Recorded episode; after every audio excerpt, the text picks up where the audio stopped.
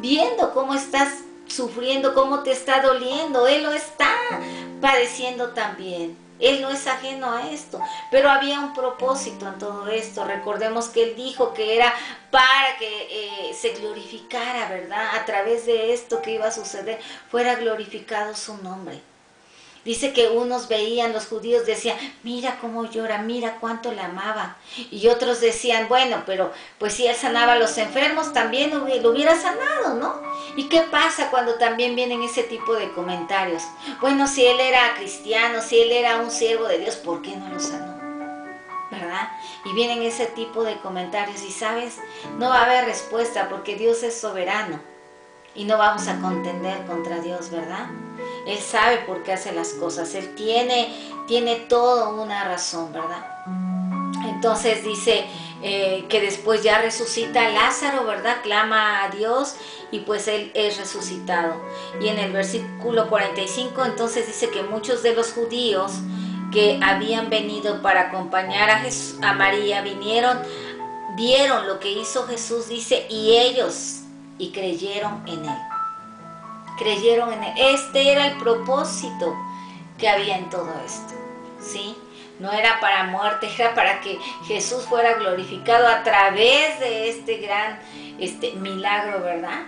Pero para que creyeran en Él. Todo Dios tiene un propósito. Dios no hace las cosas o permite las cosas que pasemos o vivamos sin un propósito.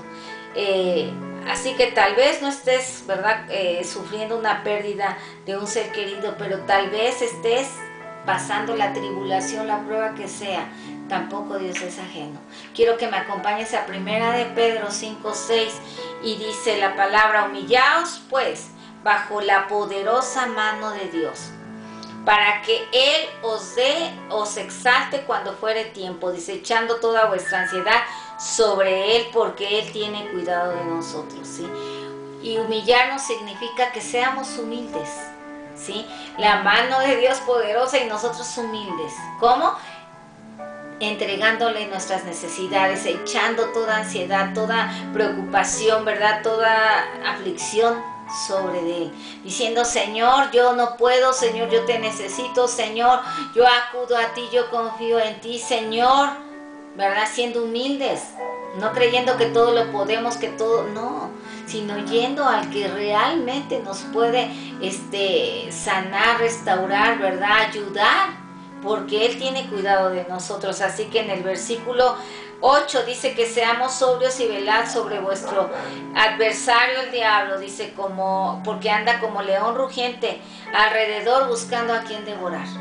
Él sí, él sí quiere devorar, pero en el versículo 9 dice, al cual resistid firmes en la fe, sabiendo que los mismos padecimientos, ¿verdad?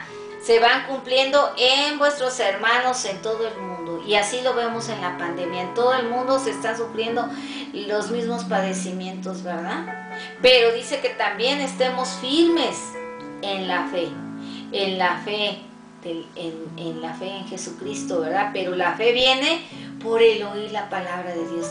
Y en ese tiempo solamente era oír, porque no tenían una Biblia como la nuestra, ¿verdad? Ahora no solo la podemos oír, la podemos meditar, la podemos leer y meditar para que seamos fortalecidos en nuestra fe y podamos resistir estas artimañas del diablo. Y dice en el versículo 10, mas el Dios de toda gracia que nos llamó a su gloria eterna, dice en Jesucristo, después de que hayas padecido un poco de tiempo, dice, Él mismo os perfeccione, afirme, fortalezca y establezca.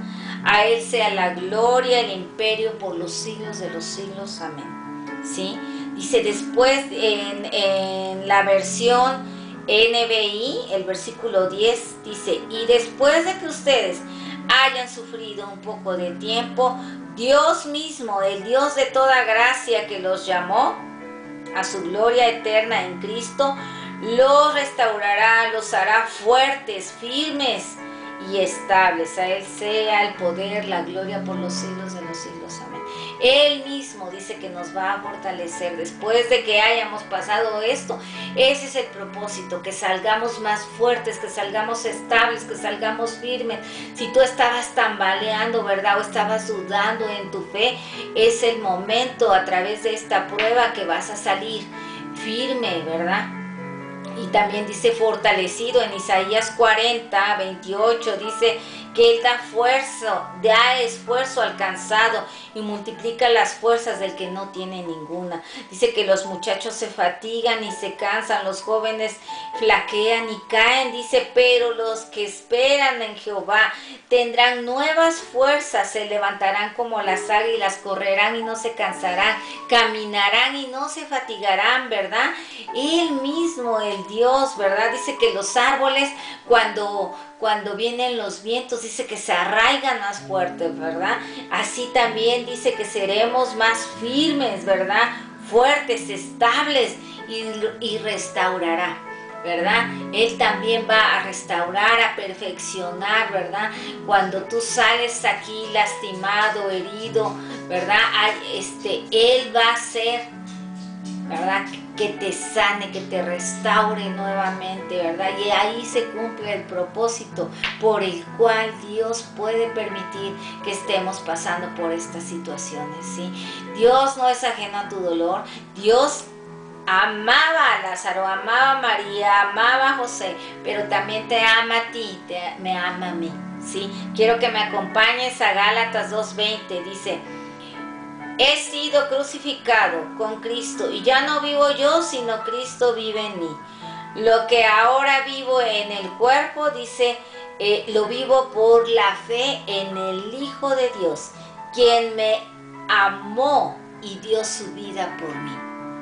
Él nos ha amado de tal manera que dio la vida por nosotros. ¿sí? Por eso también le duele cuando a nosotros nos duele algo. ¿Sí? Y, nuestra fe debe estar, como dice aquí, en el Hijo de Dios, fuerte, firme, porque aunque vengan, ¿verdad? Los ataques del diablo queriendo, ¿verdad? Este, devorarnos, nosotros permaneciendo firmes en la fe del Hijo de Dios, en aquel que nos da la vida, ¿verdad? Que aunque muramos, no vamos a morir eternamente, solamente eh, será un tiempo y después vamos a resucitar juntamente con Él. ¿verdad? Y esa es nuestra esperanza. Yo te invito que no te desanimes, que confíes, que pongas tus cargas, tu ansiedad, tu, todas tus tribulaciones sobre Jesús, porque Él tiene cuidado de nosotros. Él nos ama, con amor eterno nos ha amado, ¿sí? Así que confía en el Señor. Y el mismo, el mismo Dios dice que nos va a perfeccionar, a restaurar a fortalecer, ¿sí? A, a, dar fuerzas, a fortalecer, a establecer, ¿verdad? Y a afirmar. Pues es todo, que Dios te bendiga, te mando un fuerte abrazo.